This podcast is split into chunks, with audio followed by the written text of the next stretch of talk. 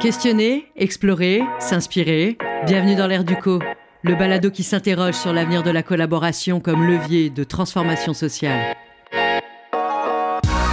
Bonjour, je suis Sophie Pétré de chez Dynamo. Dans ce premier épisode de l'ère du co, on va parler de l'horizontalité. Enfin, plus précisément, on va réfléchir à l'un des modèles de l'horizontalité, le modèle Opal. Alors, est-ce que ce modèle peut traverser les crises? Et est-ce qu'il convient à toutes les organisations? Et qu'est-ce qui se passe finalement dans une organisation quand chacun et chacune prend pleinement sa place? Pour réfléchir à tout ça, j'ai le plaisir d'accueillir Séverine Labelle et Geneviève Dionne, respectivement présidente directrice générale et conseillère en communication marketing d'Evol. Evol, vous savez, cette organisation québécoise qui donne aux entrepreneurs en quête d'équité les moyens de participer activement à la création d'un monde meilleur. Et un monde meilleur, on en a bien besoin. Cette conversation a été enregistrée avec les aléas sonores de la distance. Bonne écoute. Bonjour, bienvenue, bienvenue dans notre euh, podcast sur euh, l'horizontalité. Merci, bonjour Sophie, merci de nous avoir invités. Oui, merci, on est content d'être là. Donc, euh, un grand et vaste thème hein, ce matin qui nous, qui nous accompagne sur l'horizontalité et plus particulièrement sur le modèle d'organisation Opal dont euh, Evol fait partie. Et je serais curieuse pour lancer la conversation, en fait, euh, comment décririez-vous les spécificités de fonctionnement et d'organisation d'un modèle Opal et particulièrement, bien sûr, celui de chez Evol? Alors, euh, de façon générale, les organisations OPAL sont des organisations qui sont construites et dont le mode de gestion est construit sur trois grands piliers. Alors, tout d'abord, sur une raison d'être qui est forte et qui est très inspirante et, je dirais, inspirationnelle et qui devient un mmh. peu le grand cadre décisionnel de l'organisation. La plénitude des gens qui travaillent, c'est-à-dire cette capacité à avoir des relations authentiques et des communications franches et directes entre les, entre les différentes personnes qui composent l'organisation, mais aussi cette capacité pour chaque individu de d'être parfaitement soi-même, avec oh, ses talents, ses forces et ses faiblesses au sein de l'organisation, mais de pouvoir contribuer vraiment à la mesure de, de, de nos talents et de qui on est. Euh, et le dernier élément, ben, c'est un minimum de hiérarchie. Donc, évidemment, on peut pas dire qu'il y a zéro hiérarchie, qu'il n'y en a pas du mm-hmm. tout, mais c'est vraiment euh, très horizontal de façon générale dans les organisations OPAL. Donc, on parle de minimum de hiérarchie pour euh, redonner le pouvoir décisionnel aux personnes qui sont dans les opérations au quotidien. Alors, on s'est beaucoup inspiré de ces grands concept-là pour euh, créer notre mm-hmm. propre modèle de qualité, comme on dit chez nous, depuis 2019 euh, maintenant. Ah oui, quand même. Donc, ça fait déjà trois ans. Oui, puis même, je dirais, ça fait quatre ans qu'on a, tu sais, il y a quatre ans, on, a, on en parlait déjà. Euh, on ne savait pas trop exactement comment ça allait se déployer. On a, on a avancé à tâtons au départ. Puis, à un moment donné, ben, notre, j'avais une directrice générale adjointe euh, qui travaillait de façon très étroite avec moi, puis qui veillait vraiment, je dirais, à la direction des opérations quotidiennes de l'organisation. Et euh, celle-ci a quitté l'organisation, puis ça a été, je dirais, un peu le fer de lance pour dire, bon, ben, OK, on se lance. Euh, après avoir beaucoup réfléchi à la question, puis avoir consulté les équipes aussi, à savoir si elles étaient prêtes à aller de l'avant, j'ai proposé, on a proposé de pas rembaucher de directrice générale adjointe, mais de prendre les grandes responsabilités qu'occupait cette personne-là et de les redistribuer dans les différentes équipes. Et puis à ce moment-là, on a mis sur pied un grand plan qu'on a appelé Toute DGA, euh, où finalement on appelait l'ensemble des collègues à se comporter, agir, à prendre des décisions comme si il ou elle était un ou une directrice générale adjointe. Et ça a été un peu, je dirais, la trame qui nous a inspiré euh, ce changement de culture qui, est toujours en, évolution. Hein. oui, j'imagine. C'est une façon de travailler, c'est des valeurs à la base, beaucoup plus qu'une structure ou un mode mm-hmm. d'emploi précis. Donc, chaque organisation qui s'engage dans cette voie-là doit développer son propre modèle, un modèle qui fonctionne pour l'organisation, qui correspond à son ADN. Et vous, Geneviève, est-ce que vous étiez déjà là au moment de ces conversations? Euh? Moi, j'étais encore là quand la directrice générale adjointe a quitté. Donc, j'ai vécu les premières créations euh, d'équipes, de, de, coach d'équipe. Euh, moi, de mon point de vue, quand je l'explique à l'externe, je dis euh, aux gens que nous, on fonctionne en cercle de confiance. Donc, je n'ai pas, il n'y a pas une hiérarchie comme les gens sont habitués, mais on fonctionne en équipe autogérée. Donc, je dois me rapporter à mon équipe. C'est en équipe qu'on décide ce qu'on doit livrer ou à qui je dois discuter de, de mes défis à moi. Chez Evol, c'est l'intelligence collective qui propulse l'organisation. Donc, pour moi, c'est ça la plus grande distinction, c'est que je peux être moi-même, je peux amener euh, toutes mes qualifications, mes compétences, ma vision pour faire développer, pour participer au développement de l'organisation. Chacun de mes collègues et chacune de mes collègues peut autant contribuer euh, à l'évolution de notre organisation. Puis pour moi, c'est ça la grande distinction de l'opalité. Puis ça m'amène une question quand je vous entends. Est-ce qu'il y a eu des étapes en fait par lesquelles vous êtes passé? Est-ce que c'est quelque chose, ce mouvement-là, qui s'est fait naturellement? Est-ce qu'il y a eu des, euh, des moments de, de, de, de points de bascule ou d'apprentissage particuliers? Moi, quand je suis arrivée chez Femmes et Sœurs à l'époque, euh, j'ai vraiment euh, trouvé en fait une équipe qui venait de passer à travers un grand, grand changement, la fusion en 18 organisations pour créer oh le FAMESAR. Oui, avant FAMESAR, c'était des fonds régionaux. Chacun était géré de façon autonome avec son propre conseil d'administration, sa directrice euh, générale, son entente avec le gouvernement et tout ça. Ça a été un grand défi parce que chaque micro-organisme avait sa propre culture organisationnelle, si on veut, sa façon de fonctionner, ses valeurs et tout ça. Mais il y avait aussi un esprit entrepreneurial parce que chaque hmm. directrice générale de l'époque euh, gérait cette petite boîte-là comme sa business. Donc déjà au départ, quand je suis arrivée dans cette organisation-là, je savais que pour que ça fonctionne, il fallait garder et ah, nourrir ça, puis même construire sur cette force-là. Euh, et dans les premières années, j'ai vraiment, en fait, dans les deux premières années, j'ai vraiment passé beaucoup de temps à, à essayer de, de comprendre l'équipe, de comprendre l'ADN de l'organisation, d'être à l'écoute, puis de travailler sur le bien-être et le bonheur des gens qui, qui étaient dans hmm. les dans, dans, l'ensemble de l'équipe pour créer cette cohésion d'équipe-là. Sinon, tu sais, en termes d'étapes, c'est vraiment quand, comme je le mentionnais tout à l'heure, quand notre euh, DGA est parti, là, on a fait une première phase, on a donné un grand coup, je dirais, en, en, créant les équipes autogérées, en, en amenant chaque équipe à se nommer un porte-parole qui allait participer à une assemblée euh, des porte-paroles où les grandes discussions, les grandes décisions allaient être euh, discutées euh, à travers ce forum-là. Ensuite, dans les étapes, je dirais, il y a eu la COVID-19 qui ah euh, a mis notre organisation au test, j'ai envie de dire. Comme toutes les entreprises et les organisations, on a été frappées par cette pandémie-là en travaillant en première ligne avec des femmes entrepreneurs qui elles-mêmes étaient frappées. Ben il, fallait, il fallait être là pour les, les soutenir, mais il fallait aussi nous-mêmes essayer de pivoter puis ajuster notre offre de service pour répondre aux nouveaux besoins qui émergeaient très mhm. rapidement. Et pour moi, ça a été vraiment un moment de, test, de dire, ben, est-ce que ça fonctionne vraiment, l'opalité, quand on est dans situation de crise? Parce que c'est ça, hein, on était en gestion de crise au quotidien. Et, eh oui. Et euh, rapidement, j'ai réalisé que non seulement ça fonctionnait, mais même ça nous rendait plus agiles, plus rapides, plus à plus, plus en mesure d'être à l'écoute des besoins des entrepreneurs et tout de suite proposer quelque chose. Il n'y avait pas 18 paliers d'approbation pour que nos équipes puissent mettre en place euh, des éléments et ça a vraiment très, très bien fonctionné. Et sinon, comme dernière étape, je dirais bien évidemment euh, la transformation de Femmes et Sœurs vers Evol. C'est encore une fois une période de test, j'ai envie de dire, pour l'organisation qui vit un grand changement. Euh, non seulement on élargit notre mission, on arrive avec un nouveau nom, des nouveaux mm-hmm. concepts qui nous habitent maintenant, que ce soit euh, l'investissement d'impact, la diversité, l'inclusion, euh, de façon plus large, mais aussi s'accompagne de ça une grande croissance de notre organisation. Et comment est-ce que notre notre culture euh, peut s'ajuster à travers tout ça? Comment est-ce qu'on peut s'adapter à ces, ce nouveau grand euh, vent de changement-là? puis évidemment, il a fallu ajuster notre modèle en cours de route. Et oui.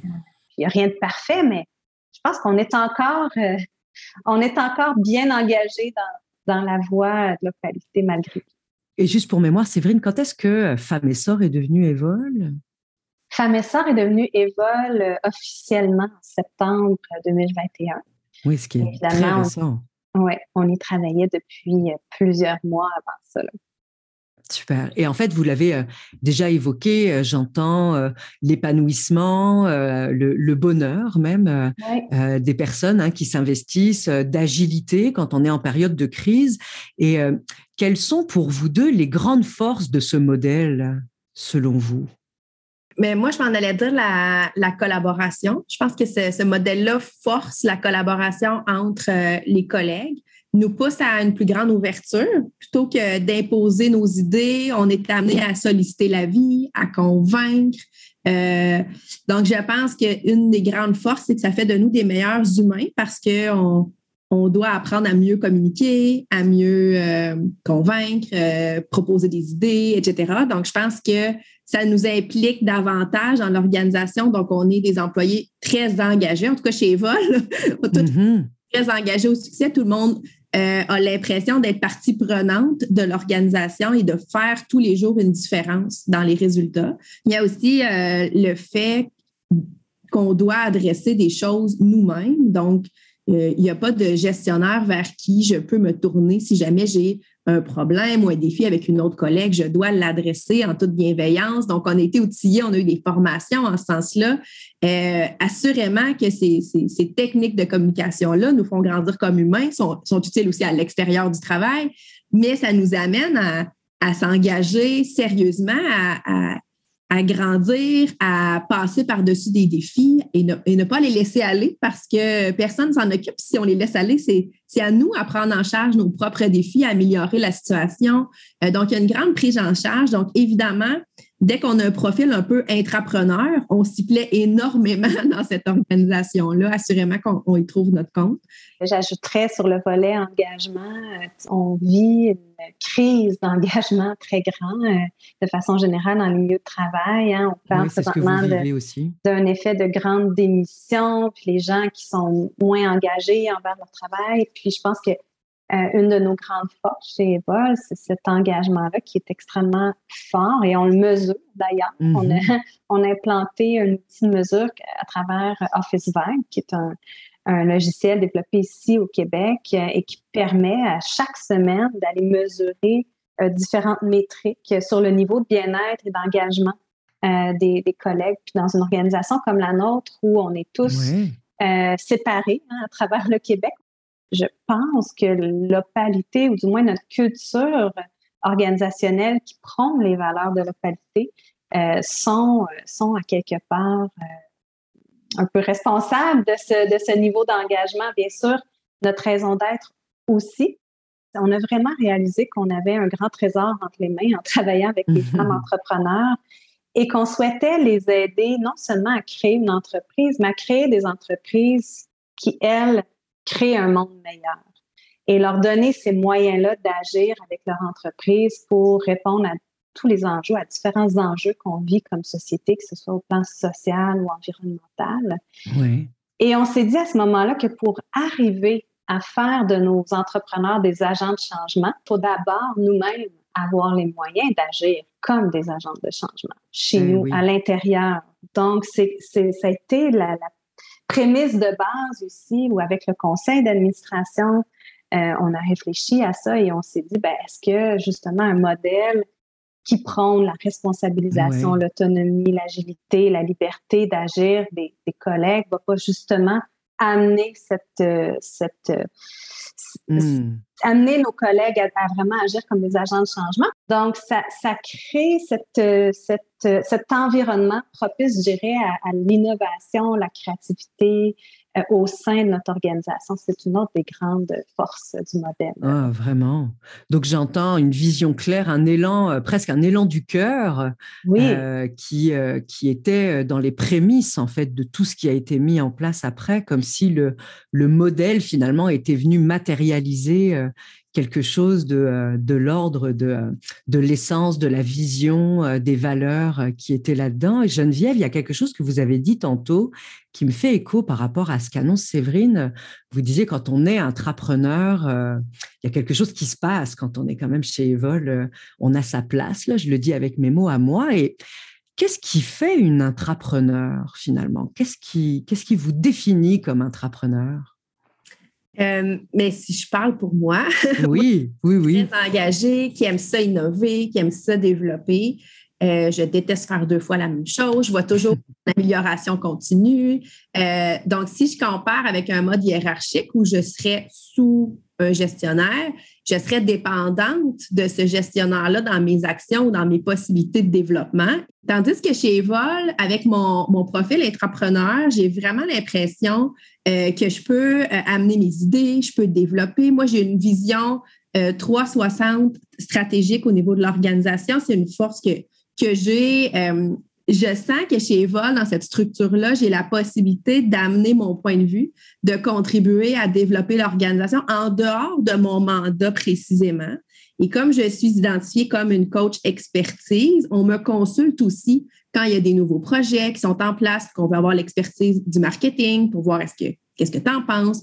On me demande souvent mon avis sur des projets. Donc, j'ai l'impression que je contribue à développer une organisation au même titre que si c'était la mienne, en fait. J'ai l'impression qu'on est toutes sur un pied d'égalité. Nos idées sont toutes excellentes, toutes écoutées. Donc, il y a une grande ouverture aussi des autres collègues d'écouter les autres, d'être meilleurs dans la. Moi, je dis souvent un plus un donne trois dans l'opalité. Donc, il y a ta vision, ma vision, mais la vision ensemble, si on partage, on devient meilleur.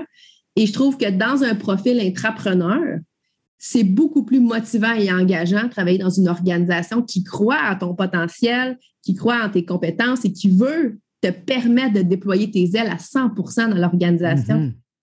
J'ai une, citation de Jean-François Zobrist qui me vient en tête. Jean-François Zobrist, qui est un, grand entrepreneur français, qui est un des pères, je dirais, un des pionniers derrière euh, la philosophie des entreprises libérées ou des entreprises opales, qui dit ceci, une personne malheureuse ne peut pas être performante, mais pour être heureux, il faut être motivé.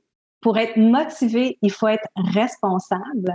Et pour être responsable, il faut savoir pourquoi et pour qui on travaille et être libre de choisir comment c'est ce que Geneviève euh, a exprimé, résume bien cette, cette pensée-là de Jean-François Zopri. Oui, puis on travaille beaucoup la notion d'imputabilité.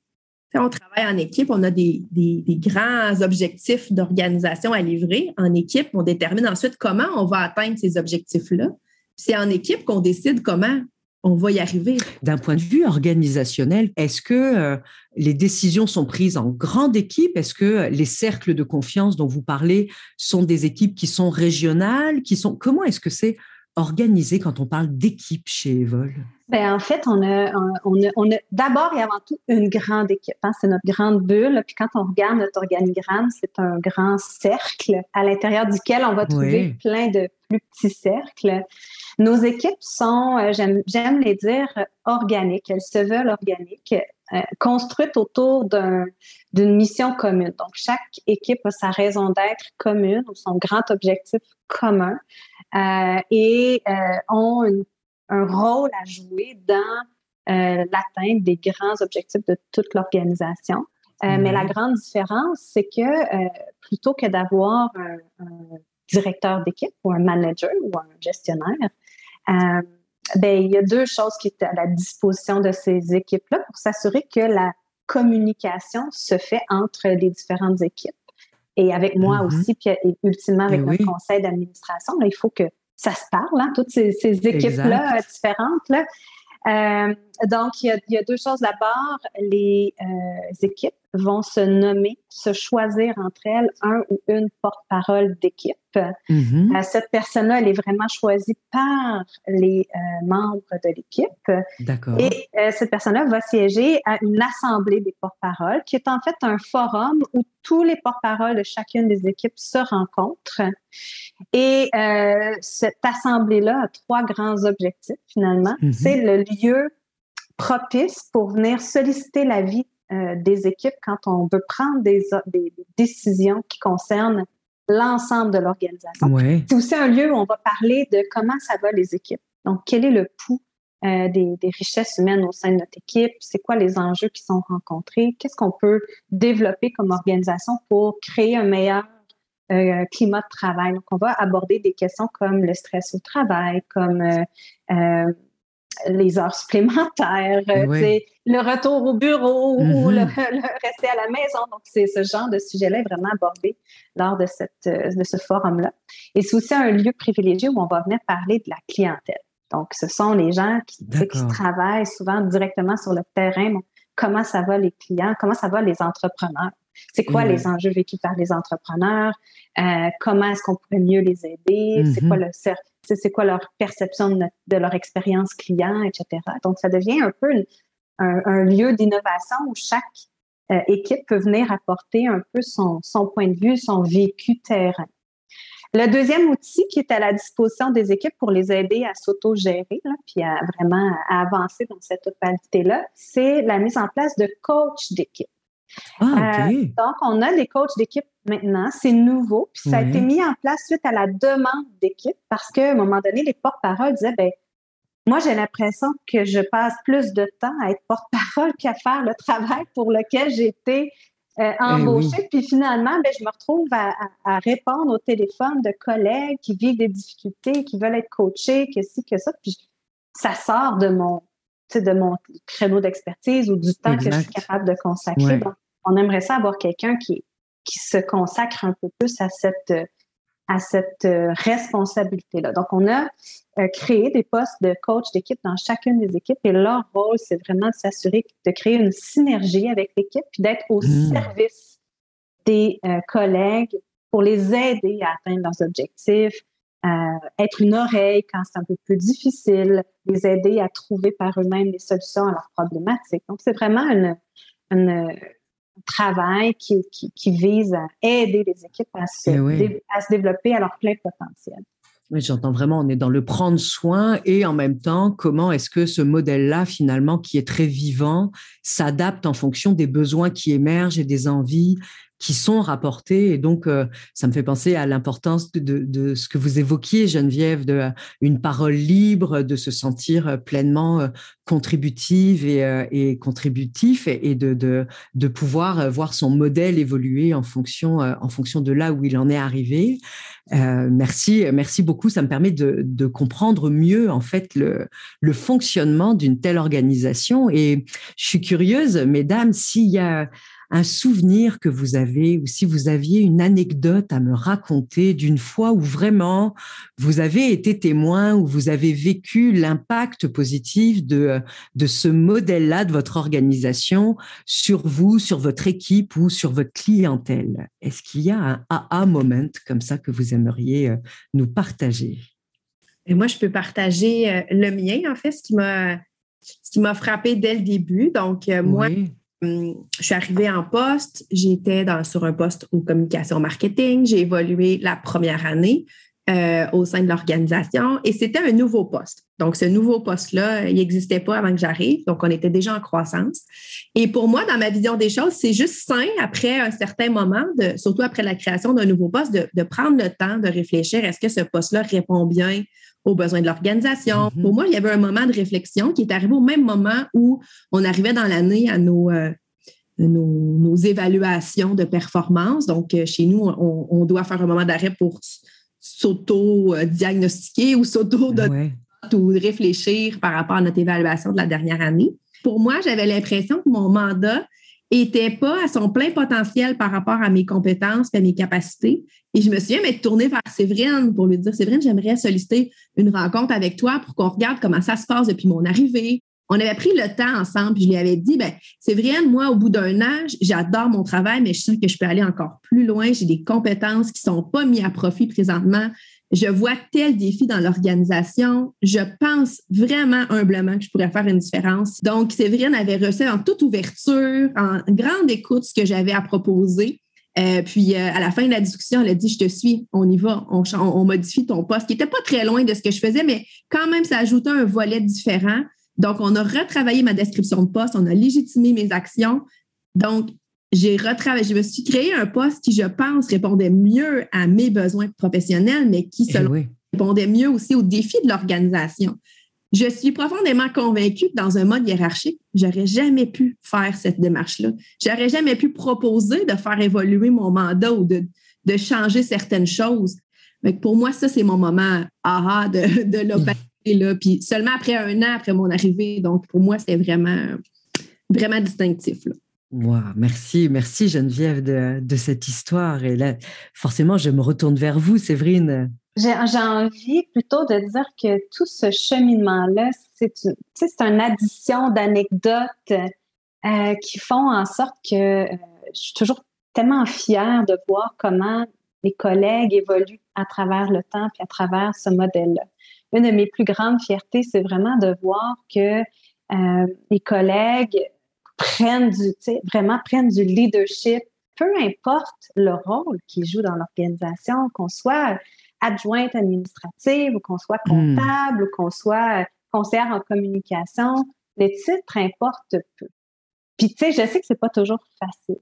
Puis, on a beaucoup on a embauché beaucoup de nouvelles ressources là, dernièrement. Oui, c'est ça, vous, étiez vraiment, vous êtes vraiment en pleine croissance. Puis, une des plus grandes difficultés souvent qui est rapportée, c'est cette nécessité de parler directement aux personnes avec qui on peut vivre parfois des enjeux ou des Et oui. Euh, dans les entreprises un peu plus traditionnelles, souvent, on va avoir tendance à aller parler à son patron, à son gestionnaire, à dire, bon, ben, j'ai telle difficulté avec telle personne. Mm -hmm. Ça nous arrive chez nous aussi de vivre des situations comme celle-là. Et le rôle du gestionnaire va souvent prendre un peu en charge hein, la situation pour la régler, tandis que chez nous, oui. ben, le rôle du coach, si, si, la personne en parle avec un coach, c'est pas une obligation. Ça va plus d'outiller la personne pour avoir cette discussion franche-là avec la personne avec laquelle elle a ce, ce, ce conflit ou l'enjeu, ou de verbaliser mm -hmm. euh, pourquoi, selon elle, l'autre personne ne contribue pas à la hauteur de ce qu'elle devrait contribuer. Et ça, c'est difficile.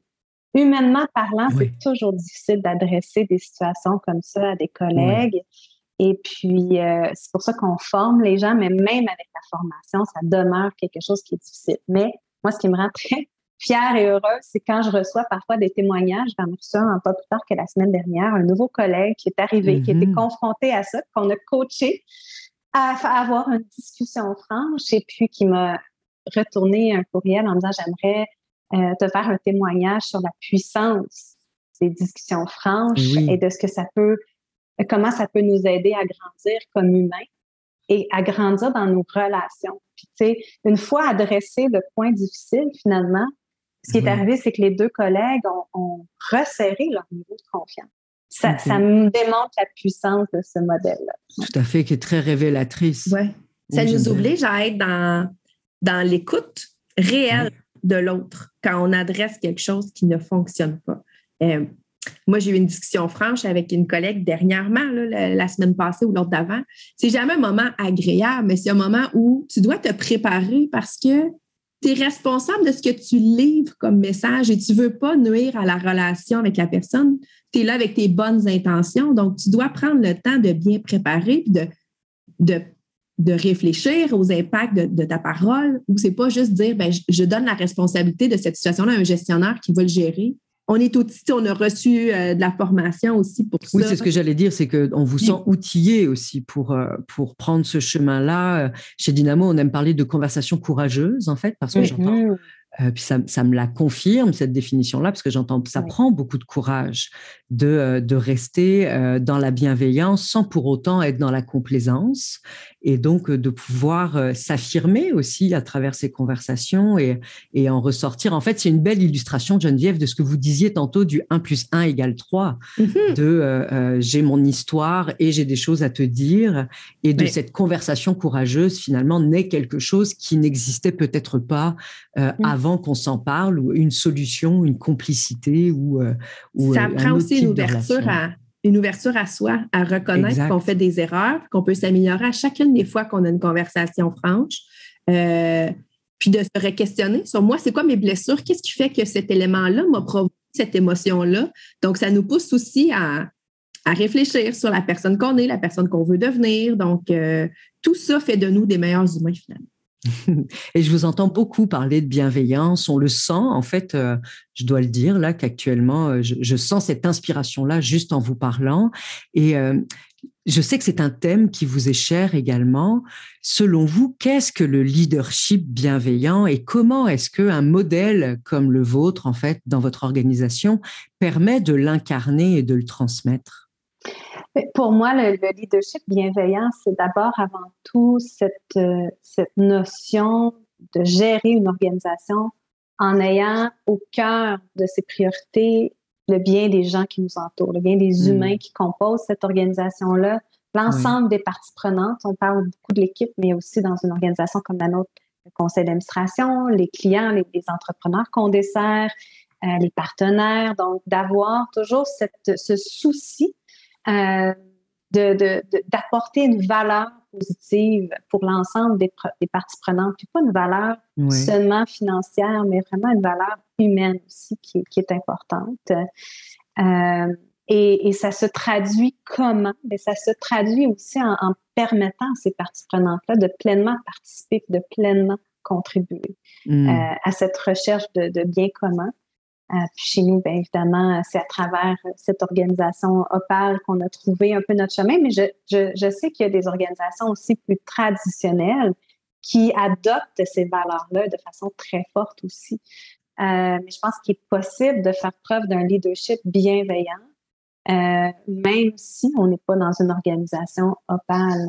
Et, et c'est possible de faire preuve de leadership bienveillant, même si on n'a pas un titre de leader pas besoin d'avoir un type de directeur ou de gestionnaire pour hmm. faire preuve de leadership. Tout le monde dans une organisation, quelle qu'elle soit, peut faire preuve de leadership. Et j'entends aussi que plus on laisse cet espace-là d'épanouissement, de, de grandir, d'apprentissage et de courage au sein d'une organisation comme la vôtre, et plus ça permet de développer son propre leadership et donc euh, euh, la bienveillance qui, en l'occurrence, va avec euh, là-dedans. Puis ça me ça m'amène à une question. je pense à tous les gens qui vont nous écouter ou qui nous écoutent actuellement. Si vous aviez des conseils à leur donner, si l'une de ces personnes a l'élan de devenir une organisation opale ou de tendre à l'opalité, pour reprendre une de votre expression, quel conseil est-ce que vous lui donneriez?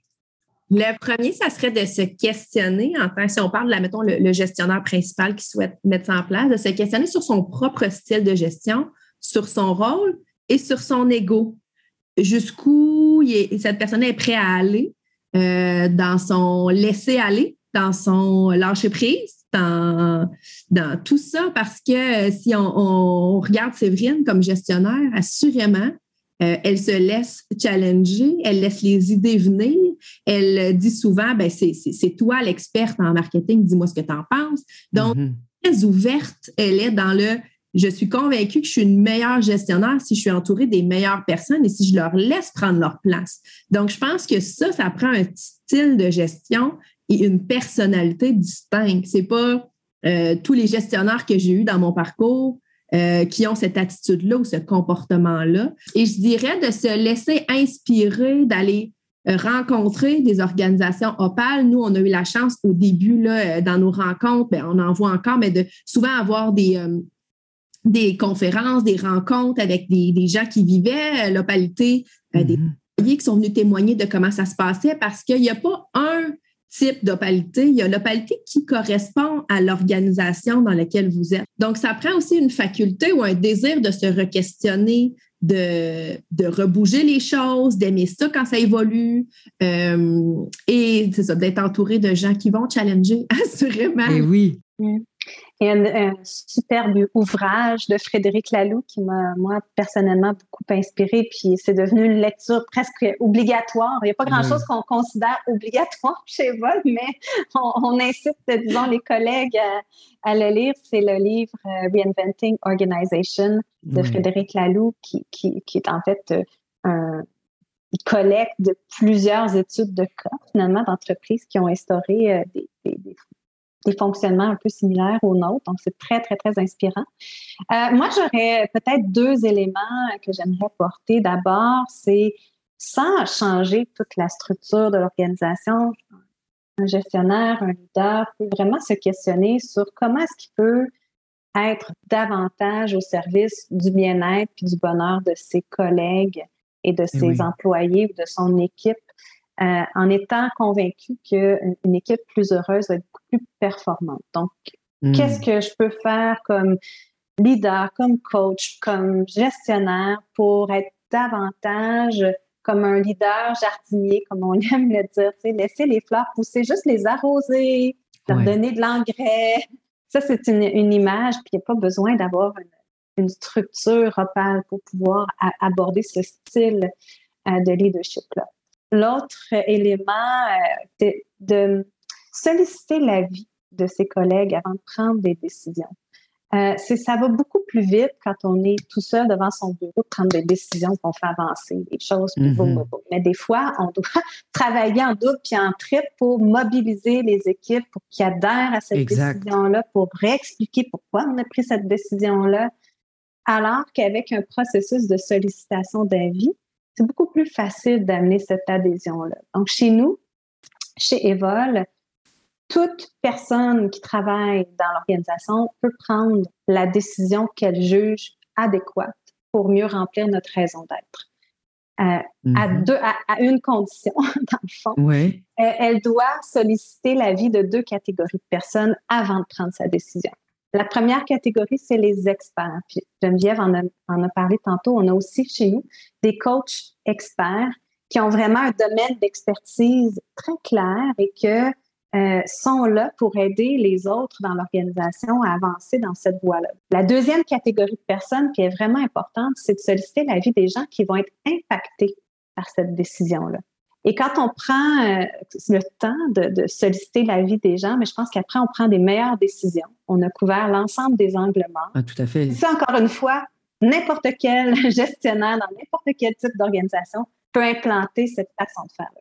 Tout à fait. Puis c'est musique à mes oreilles. Moi, ça fait, ça fait vraiment écho avec. Euh, puis sans doute que vous connaissez, nous, on est très inspirés par euh, euh, Céline Bareil et, et ses, préoccupations face au changement, là, dans, un de ses ouvrages qui est sur gérer le volet humain du changement, où c'est exactement ce qu'elle mentionne, de dire que pour toute décision qui a un impact, un changement potentiel sur les personnes, d'aller solliciter, en fait, leurs questionnements, leurs préoccupations pour éviter par la suite en fait des levées de boucliers ou des réactions qui sont euh, finalement souvent le résultat de, euh, de réactions de protection face à un changement sur lequel on n'a pas été euh, ou informé ou, ou sollicité en fait. Donc ça me j'aime beaucoup j'aime beaucoup ces conseils qui sont aussi très pratico-pratiques donc source d'inspiration pour pouvoir faire des premiers pas et tendre vers l'opalité. Et là je mon Dieu je passerai encore des heures avec vous mesdames sachez-le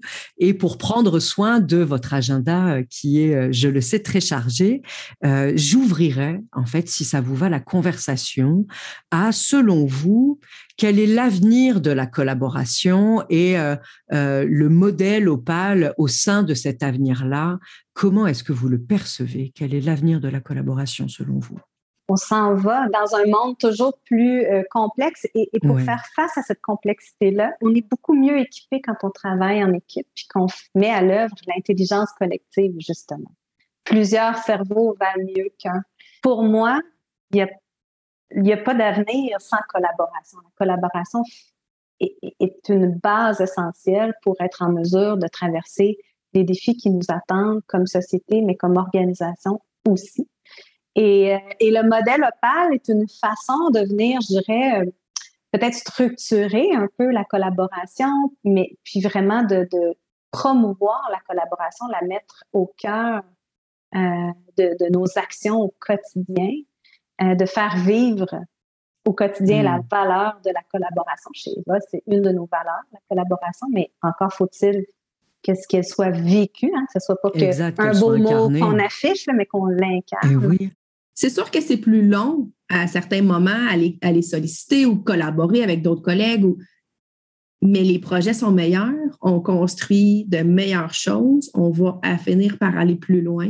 Et je pense que dans un monde aussi où euh, nos équipes de travail sont de plus en plus diversifiées, euh, on doit être à l'écoute de, de, la différence de point de vue, de la différence de bagage, de la différence de... Tout ça bonifie nos réflexions, fait de nos projets de meilleurs projets, de nos équipes équipes complémentaires. Donc, pour moi, euh, l'ouverture et la collaboration euh, sont assurément nécessaires pour tous les défis du marché du travail dans les prochaines années.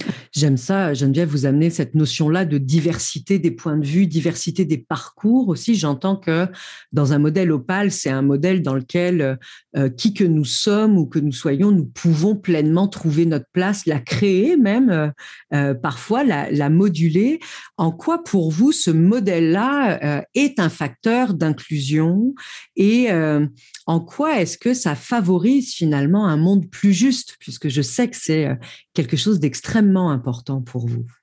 Moi, dans tout mon parcours professionnel, jamais je me suis sentie autant inclus dans une équipe, euh, hmm.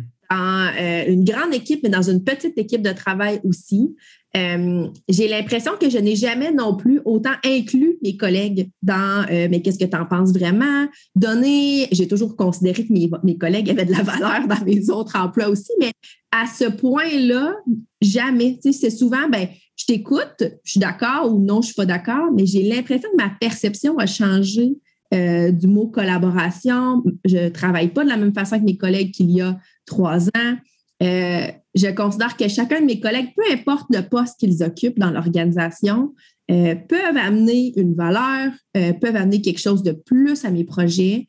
Euh, c'est de reconnaître les forces de chacun, d'aller les chercher et d'essayer que tous les employés déploient leurs ailes à leur maximum, peu importe qui ils sont, d'où ils arrivent, avec quel bagage ils arrivent. Merci Geneviève Séverine? Chez Vol, même les plus grandes décisions stratégiques sont prises en prenant soin de faire une sollicitation d'avis. Puis on a parlé tout à l'heure du forum des porte-paroles. Donc, quand, parce qu'évidemment, certaines des décisions que je prends vont avoir un impact sur les 60 quelques collègues qui travaillent avec moi. Donc, euh, je peux pas aller euh, solliciter l'avis de, de, chacun, chacune d'entre eux ou d'entre elles, mais c'est à travers justement le forum des porte-paroles où on, discute de ces questions-là. C'est beau de voir tu sais, que, que, que justement, c'est l'ensemble des, des rôles dans l'organisation qui peuvent non seulement contribuer, à mm-hmm. l'organisation dans la réflexion, mais aussi se nourrir de ces grandes réflexions-là pour se développer. Donc, c'est vraiment une relation dans les deux sens qui est, qui est vraiment formidable. Et puis, l'autre élément que je voudrais mentionner, c'est comme organisation, évidemment, on croit fondamentalement au pouvoir de la diversité. Euh, puis, on, on, regarde ce qui se passe euh, dans les données. Il y a plein d'études qui montrent à quel point la diversité, ça apporte euh, plus de performance, plus d'innovation et tout ça. Mais encore, faut-il se donner des lieux pour laisser exprimer cette diversité-là. Et, euh, et, dans des organisations comme les nôtres, il y a beaucoup de forums, justement, d'espace de, pour laisser émerger des points de vue différents des gens. Hmm. Puis pour moi, c'est là où l'inclusion prend tout son sens. Parce qu'on peut se diversifier comme organisation, mais si on ne se donne pas des outils pour réellement inclure cette diversité-là, s'assurer qu'on va chercher le point de vue unique, justement, de, de ces personnes-là, ben, on n'est pas plus avancé. Exact. En fait, si, euh, si la diversité reste de surface, mais que le, le système finalement reste le même, euh, ça, ça, reste compliqué de, de, de, de, prendre la pleine mesure de la richesse de la diversité, justement, euh, des points de vue, des opinions. Ce que j'aime beaucoup aussi dans ce que j'entends de vous, mesdames, c'est que euh, ça vient un peu ébranler un modèle mental que je peux entendre des fois que performance égale efficacité, égale aller vite, égale euh, prendre des décisions unilatérales et que euh, euh, vous êtes quand même l'incarnation d'une organisation qui vit dans un monde de performance, qui vit dans un monde quand même de, de, de leadership, d'entrepreneuriat et que tout en laissant cet espace-là, de prendre le temps en fait de, de laisser émerger, d'avoir des conversations courageuses, peut très bien se conjuguer avec efficacité et performance. Euh, ça, c'est quelque chose qui est flagrant pour moi. Oui, définitivement. Puis même, j'ai envie de dire, c'est un catalyseur de performance, cette façon de travailler là. Je, je, regarde le chemin parcouru par notre organisation depuis les cinq dernières années. On va avoir triplé notre équipe. Quand je suis arrivée, on était 29, on est à la, à la fin de notre, notre période intense de recrutement actuelle, on va être 78. 78. 78. On a triplé les fonds d'investissement disponibles pour les entrepreneurs. On a élargi notre mission, on a créé un nouveau brand. Euh, eh on, a, on, a, développé une panoplie de nouveaux services pour mieux répondre aux besoins des entrepreneurs. On se qualifie quand on regarde les, les définitions d'entreprises de, en hypercroissance. On mm-hmm. est encore et on a été depuis cinq ans une organisation en hypercroissance. Et, et non seulement, je pense que notre modèle n'a pas nuit ou ralenti cette croissance-là, j'ai l'impression qu'elle l'a propulsée. Et oui, euh, elle l'a encouragée, développée. Elle l'a encouragée. Et puis, c'est pas, pas, pas si évident parce que les, les, personnes peuvent, euh, euh, qui arrivent notamment dans le fond, nos nouveaux, nos nouvelles, des fois nous disent Oh, OK, c'est un peu plus long de prendre une décision. Mais ce qui n'est pas toujours mesuré, c'est justement tout le temps qu'on gagne après coup. tout à fait. Parce qu'une fois une fois une décision est prise, tout le monde est aligné, là, on s'en va tous dans la même direction. C'est très, très efficace. Euh, donc, euh, oui. Puis, dernier élément, tu sais, on évolue, évolue dans un monde qui est encore très carré, on va se le dire, très mm-hmm. traditionnel, le monde de la finance. Euh, on est, bailleurs de fonds sont les deux paliers gouvernementaux. Ce sont des mondes très hiérarchiques encore. et donc, c'est une des premières. Ben, en fait, on parle de notre modèle à, l'occasion, mais tu sais, c'est pas nécessairement quelque chose qu'on met toujours de l'avant. oui, tout à fait en ce sens où pour nous, c'est notre façon de travailler. C'est opérationnel, c'est nos valeurs, c'est notre façon de travailler.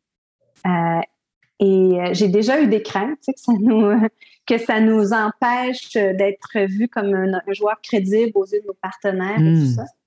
Mais à la fin de la journée, c'est ce qui ressort à l'externe.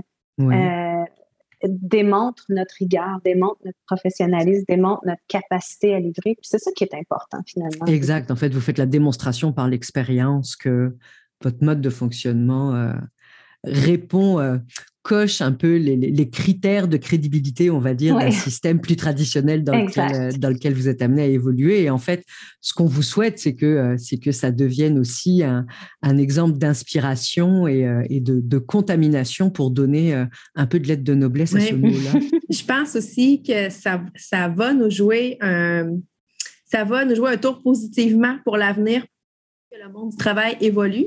Euh, les gens se questionnent beaucoup euh, sur le rôle du travail dans leur quotidien, dans leur vie.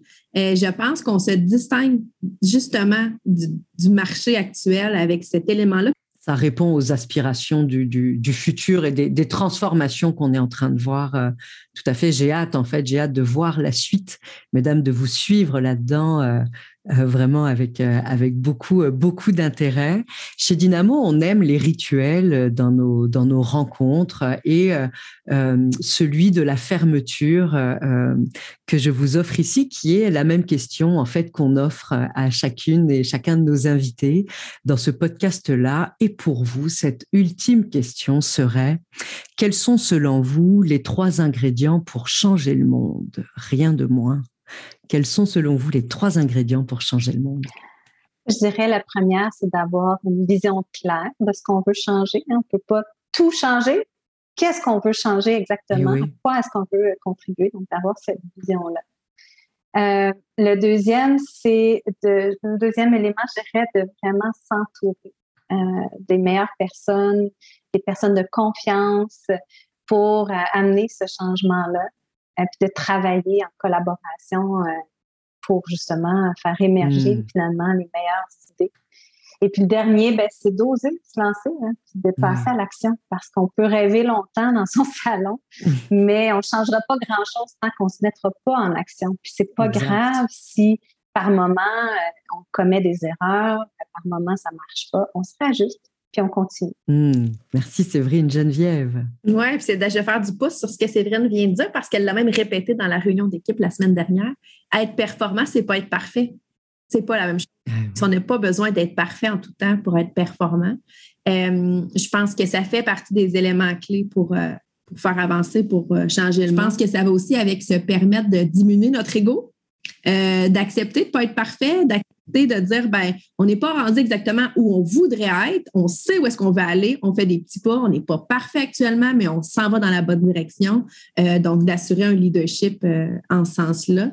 Euh, je pense sérieusement aussi que deux éléments clés, j'en ai parlé à quelques reprises, l'écoute, l'écoute de l'autre, de l'autre dans son point de vue. Je pense qu'on est une société plus riche quand on est tous à l'écoute les uns les autres de nos idées, de nos façons de voir les choses différemment, euh, on fait de meilleurs projets quand on inclut euh, des différents points de vue. Donc, euh, selon moi, c'est aussi un ingrédient essentiel pour la suite. Merci, merci infiniment de, de clore cette conversation qu'on aurait pu continuer encore très longtemps. Je vous souhaite un avenir lumineux j'ai envie de dire, et euh, on vous suivra de très près euh, sur toutes les réalisations des vols euh, dans les prochaines années. Merci, merci Sophie, merci Geneviève. Merci pour ce moment, puis votre grande écoute aussi à, à essayer de, de, de, comprendre, puis de voir un peu notre réalité chez Vol. Donc, merci infiniment. Le balado L'air du co que vous venez d'écouter est produit par Dynamo pour célébrer ses 10 ans au service du développement social. Il a été réalisé grâce à la collaboration de toute l'équipe Dynamo. À la réalisation et au montage, Julie Léonora Kesch. Au mixage, Rémi Hermoso. Vous pouvez retrouver les autres épisodes sur notre site internet, nos réseaux et toutes les applications. Pour nous suivre, abonnez-vous à notre balado et à notre infolettre sur www.dynamocollectivo.com. À bientôt!